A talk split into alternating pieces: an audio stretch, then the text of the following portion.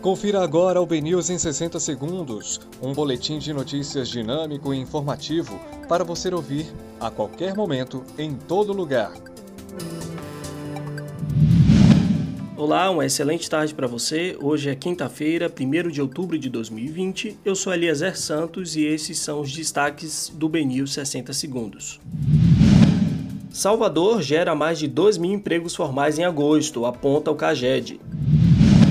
Bahia registra mais de 1.500 casos de Covid-19 nas últimas 24 horas. Menino de 9 anos viraliza na internet após tentar comprar casa para a mãe pagando 50 reais por mês. Google recorre ao STF contra a obrigatoriedade de abrir dados para a investigação do caso Marielle. Com a Argentina em crise, Coca-Cola transfere sede para o Brasil. TSE inclui em normas eleitorais medidas sanitárias contra a Covid-19.